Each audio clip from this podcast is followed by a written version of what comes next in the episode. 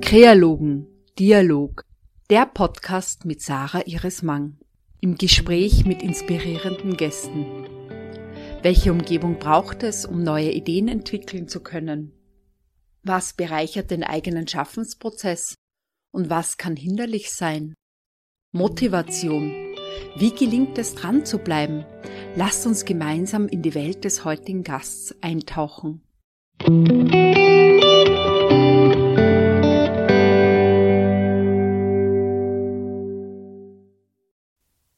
Hallo und herzlich willkommen beim Podcast Kreologen. Ich freue mich sehr, dass Angelika Gruber heute mein Gast ist. Sie ist Seminarbäuerin, Wildkräuter-Expertin und Wildkräuter-Ethnologin. Liebe Angelika, möchtest du ein bisschen einen Einblick geben vorweg über dein Arbeitsfeld und Interessensfeld? Mein Arbeitsfeld ist die Arbeit mit Wildkräutern, die Vermittlung mit Wildkräutern und auch die Wahrnehmung zu stärken bei Menschen, sei es für die Kräuter oder sei es über Qigong für die eigene Körperwahrnehmung. Und was ich mache, ist, ich biete Wildkräuter-Tage an oder Wildkräuter-Lehrgänge, wo man so das ganze Jahr mit Wildkräutern mit mir gehen kann. Und auch ein Feld der Spezialisierung sind die Räucherpflanzen Mitteleuropas. Und mich würde sehr interessieren, wie du zu den Wildkräutern gekommen bist, wie da dein Weg war. Du hast Ethnologie studiert, und wie bist du dann auf die Wildkräuter gestoßen? Oder waren die immer schon da? Oder gab es in der Familie jemanden, der mit geforscht oder experimentiert hat? Also mein Opa, der hat sehr viel sich mit Wildkräutern beschäftigt. Da kann ich mich erinnern, der hat auch meine Tante dann, wenn die Bergsteigen war, immer wieder geschickt, bestimmte Pflanzen für ihn zu bringen. Also Silbermäntele oder, oder Weidenröschen, also verschiedene Pflanzen, wobei mir das als Kind damals noch nicht so brennend interessiert hat. Er hatte so ein Buch gehabt über Maria Treben, in dem er ständig studiert hat und ich habe das nur mitbekommen, aber war jetzt nicht so, dass ich gesagt habe, ich muss jetzt da mitmachen und gleich auch Pflanzen sammeln, Pflanzen schauen gehen. Aber natürlich, wenn wir spazieren waren, in den Bergen unterwegs waren, hat meine Familie sehr viel gesprochen über die Pflanzen, Heilpflanzen, die man da am Wegesrand sieht. Und so habe ich sicher einen Teil davon auch schon da mitbekommen. Das bewusste Interesse dafür ist dann später gekommen, eigentlich über Heilpflanzen, die mir geholfen haben, auch Beschwerden. Und da habe ich dann angefangen, tiefer einzutauchen in das Thema die Auseinandersetzung mit dem eigenen Körper und den Krankheiten, war es was ganz Bestimmtes oder war das, was sich veranlasst hat? Weil bei der Maria Treben, das ist ja sehr spannend, die ist ja vom eigenen Krankheitsbild heraus, weil sie eben so krank war, hat sie sich mit Heilkräuter auseinandergesetzt und ist dann berühmt geworden. Es war schon der Anlass, dass ich seit ich ungefähr 16 Jahre alt bin, mit Nervenschmerzen zu tun habe und das hat mich dann dazu gebracht, mich intensiv auch mit Heilpflanzen, die da unterstützen unterstützend wirken können, auseinanderzusetzen, wobei das aber ziemlich bald dann breiter geworden ist, das Interesse an den Pflanzen. Jetzt nicht nur im Hinblick drauf, wie könnten die mir helfen, sondern einfach auch, was gibt's für unterschiedliche, wo wachsen die, warum wachsen die da, was haben Leute früher schon mit verschiedenen Pflanzen gemacht und jetzt gar nicht nur im Hinblick auf Heilpflanzen, sondern auch aus welchen Pflanzen kann man Papier machen, welche Pflanzen färben, aus welchen Pflanzen hat man immer wieder Sträuße gebunden oder aus welchen Pflanzen hat man irgendwelche Besen gemacht. Also das hat sich dann sehr verbreitet, das Interesse. Du bist seit 2015, 16 zertifizierte Kräuterpädagogin und bietest seit diesem Zeitpunkt auch die Kurse und Workshops an. Neu dazugekommen ist es mit den Räuchern. Was ist da für dich so spannend am Räuchern, an diesem Prozess? Was mir am Pflanzen auch schon immer besonders fasziniert hat, sind die Pflanzen, die spezielle Düfte haben, also ätherische Ölpflanzen mit diesem unterschiedlichen Spektrum an Duftmöglichkeiten. Und übers Räuchern ist es eben auch möglich, an die Düfte der Pflanzen zu kommen. Und es ist um einiges sparsamer, als jetzt über ätherische Öle zu arbeiten, weil man kann ein paar Rosenblütenblätter verräuchern und kriegt dann schon den Duft der Rose in die Nase. Und wenn man einen Tropfen Rosenöl auftropft, um die Rose zu riechen, hat man schon wieder ganz viel mehr verwendet. Und da finde ich, ist es eher sinnvoll in aromatherapeutischen Anwendungen, wo man sagt, okay, das Rosenöl hat diese und diese Heilwirkung und das verwendet man da. Aber jetzt allein zu, zu Duftzwecken und Beduftungszwecken finde ich das Räuchern so interessant, weil es einfach einen direkteren Kontakt zu den Pflanzen hat. Man sieht noch was vom Pflanzenstoff und es ist die ganze Pflanze. Man nimmt jetzt nicht nur das ätherische Öl, sondern da ist mehr dabei, wenn man verräuchert. Da kommt noch mehr herüber von der Pflanze und es ist einfach ein unheimlich schönes Feld, sich da durchzuarbeiten, durch diese verschiedenen Düfte, auszuprobieren und dann zu mischen und zu schauen, was da entsteht über die unterschiedlichen Pflanzendüfte. Und was bei uns auch eine große Rolle spielt, da wo wir leben, das ist eine Gegend der Pecher. Das war ganz berühmt für die Pecherei, also für die Gewinnung vom Schwarzföhrenharz. Und das Schwarzföhrenharz ist unglaublich fein zum Räuchern. Und deshalb haben mein Mann und ich sehr viel experimentiert. Das ist die Grundlage der meisten unserer Räucherkegelchen, ist das Schwarzföhrenharz. Es ist sehr spannend, dass du die Gegend erwähnst. Vorher in deiner Kindheit waren wir in Vorarlberg und wir haben den Silberfrauenmantel erwähnt. Mhm, richtig? Genau, ja, genau. Ja. Jetzt sind wir in der Pechergegend und mich interessiert oder auch im Podcast Kreologen ist es so das Thema, was es braucht, um kreativ zu sein. Was bereichert deinen Arbeitsprozess und was brauchst du, um gut arbeiten zu können? Was mir hilft, ist, wenn ich, wenn ich mein Hintergrundwissen verbinden kann damit, dass ich mich auch ganz einlassen kann auf das, was ich gerade sehe, was gerade da ist. Bei Pflanzen zum Beispiel, wenn ich eben auf unserem Hof nicht jetzt vorgefertigt schon gehe und sage, äh, heute mache ich dies und jenes, sondern zu schauen, wie schaut es gerade aus mit den Pflanzen, was gibt's gerade da und zu warten, bis sich das verbindet mit dem, was ich alles schon erlebt, gelesen, gehört, ausprobiert habe. Und dann kann sich auch einmal was Neues ergeben. Darüber, dass ich jetzt vorgefertigt hingehe, das geht auch nur, wenn ich sage, okay, heute destilliere ich, aber so entsteht dann nicht direkt was Neues, sondern dann kann ich halt alte Wege, die ich schon kenne, beschreiten Dort ist dann eher so, dass, dass zum Beispiel während dem Destillieren, während auch der Geist wieder ein bisschen freier sein kann, dass da auch wieder neue Ideen kommen können.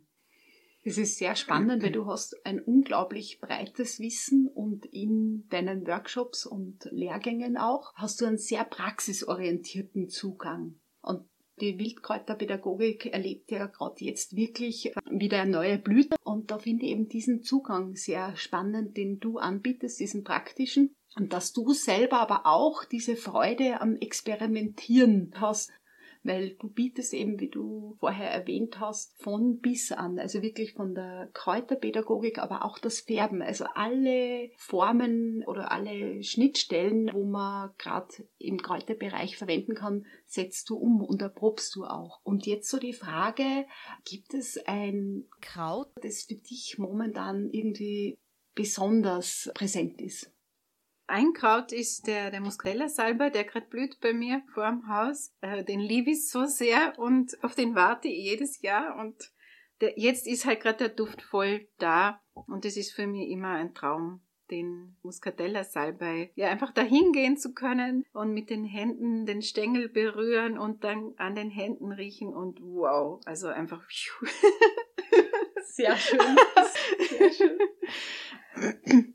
Im Podcast geht es um das Thema der Kreativität. Gibt es auch etwas in der Wildkräuterpädagogik oder in deinem Forschungsfeld, dass es auch hinderlich sein kann, dass du dich irgendwie da nicht weiterentwickeln kannst? Hast du das auch erlebt? So, wo du an Grenzen gestoßen bist in unterschiedlichen Arten und Weisen oder ist es eher dir fremd?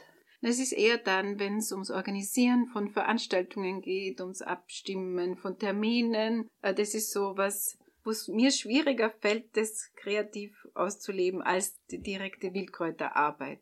Bei der Arbeit mit den Wildkräutern, ja, der kann blockieren, wenn ich zum Beispiel es gibt ja auch Kräuter, wo ich jetzt mich nicht so freue, wenn ich viele an einem bestimmten Ort bei uns am Hof sehe und da dann zu versuchen, trotzdem das auch anders betrachten zu können. Also da fällt mir so ein Vergleich ein. Ich habe mich recht viel mit gewaltfreier Kommunikation beschäftigt und da geht es dann auch darum zu beobachten und zu schauen, was habe ich für Gefühle und was habe ich für Gedanken zu einer bestimmten Beobachtung. Und das hilft, finde ich, auch bei der Beschäftigung mit Kräutern oder mit, mit jedem Thema, aber jetzt bei, bei Kräutern, wenn ich jetzt die Pflanze sehe, die mich stört, das zu trennen von dem, was ich sehe. Und so kann sich dann auch was Neues ergeben. Vielleicht kommt dann eine Möglichkeit, zum Beispiel der Verarbeitung oder irgendwas, was sonst nicht kommen würde, wenn man nur sieht, wow, da ist es und ich will es nur weghaben, dann können die anderen Prozesse gar nicht ins Rollen kommen. Das finde ich einen sehr spannenden Zugang. Das habe ich so überhaupt noch nie gehört. Ist da bestimmtes Kraut, was genau das einmal evoziert hat?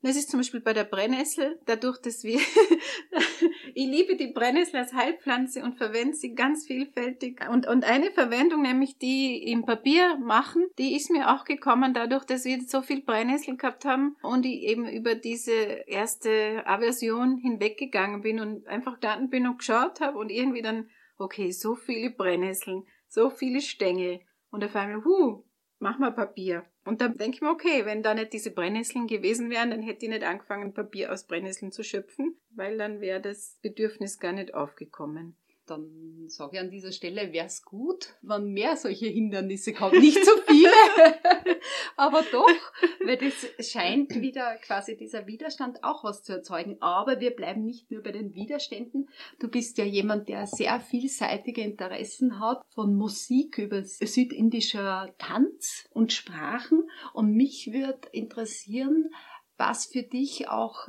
hinsichtlich deines Arbeitsfeldes besonders inspirierend ist? Sind es aus deinem eigenen Fachbereich, aber auch aus fremden Fachbereichen? Gibt es da jemanden?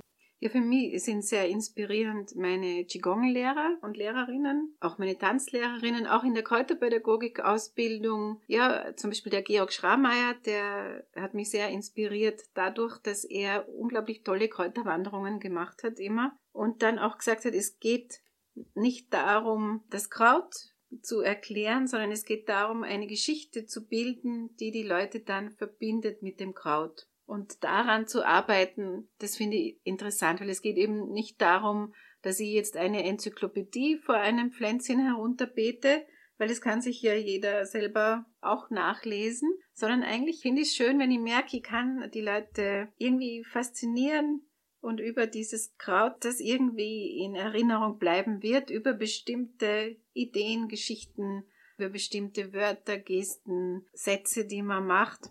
Da versuche ich eben auch nicht mit zu großen Gruppen zu arbeiten, damit ich merken kann, inwieweit was ankommt bei den Menschen, wenn ich mit den Kräutern und den Leuten arbeite. Also das Schöne finde ich eigentlich auch an der Arbeit, diese Gruppenprozesse, die entstehen, und die Verbindungen unter den Teilnehmern auch, wo es wirklich nicht darum geht, was macht wer, wie alt ist jemand, sondern wie verbinden wir uns mit den Kräutern und wie bildet sich da so ein Feld an Wissen und an Kommunikation auch. Das finde ich sehr spannend. Und wichtig ist mir auch, dass alle selber sich trauen oder Hand anlegen können und wirklich hingreifen. Also bei, ich habe schon erlebt bei Kursen, wo ich recht viele Teilnehmer gehabt habe, da entsteht dann manchmal so eine Dynamik, dass ein, zwei Leute werkeln und viele sind im Hintergrund und das macht mir keine richtige Freude dann, weil ich denke, okay, ich kann den Funken nicht auf alle überspringen lassen, die da sind.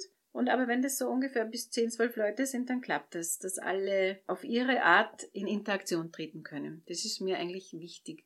Das ist auch der, die Freude an der Arbeit, nicht nur die Arbeit mit den Kräutern, sondern auch mit den Menschen eben. Ich finde es sehr spannend, wie du das vorher mit der Kommunikation erwähnt hast, mit dieser gewaltfreien Kommunikation und dann auch deine Hintergründe und wie das alles zusammenfließt und dann zu diesen sehr speziellen Kräuterkursen sich formiert, wo aber unglaublich viel Wissen verpackt ist. Warum weiß ich das? Weil ich selber eine Absolventin bin deines Wildkräuterpraxiskurses und bin total begeistert, so wie auch alle anderen Kursteilnehmerinnen. Und genau dieser Zugang oder was du jetzt vorher so aufskizziert hast, genau das war im Kurs auch. Also diese Freiheit, sich zu entwickeln und auch quasi in der Gruppe, die Zusammenarbeit war sehr spannend. Und jetzt eine Frage, das interessiert mich auch sehr.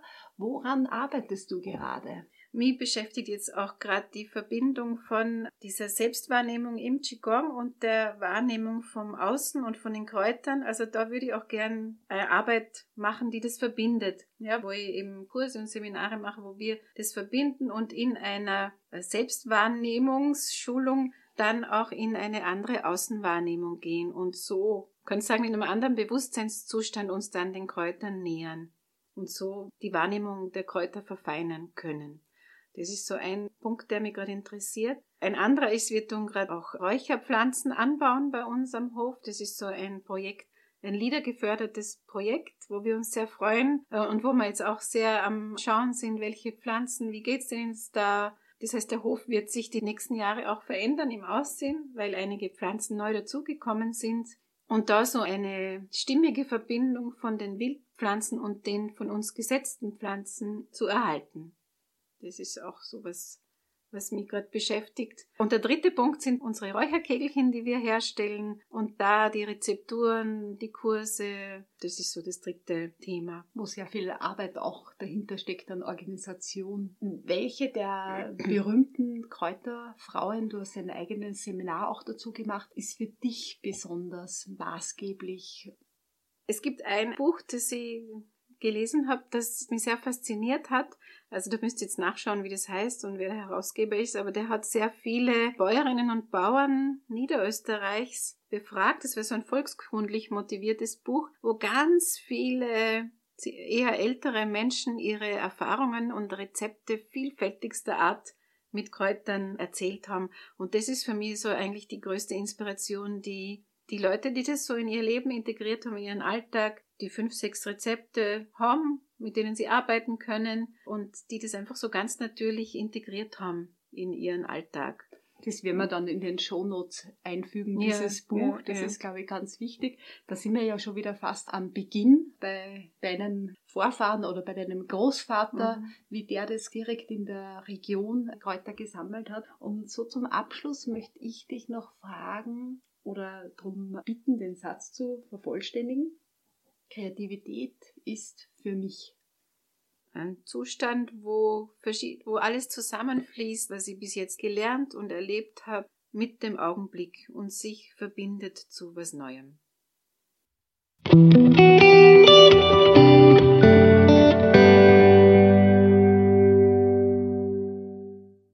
Kreologen, schön, dass du heute dabei warst. Wenn dir der Podcast gefallen hat, dann teile ihn gerne mit Freunden. Über positive Bewertungen würde ich mich sehr freuen. Du hast spannende Ideen, Anregungen und Impulse. Schreib mir doch auf Instagram oder direkt an kreologen.saramang.at.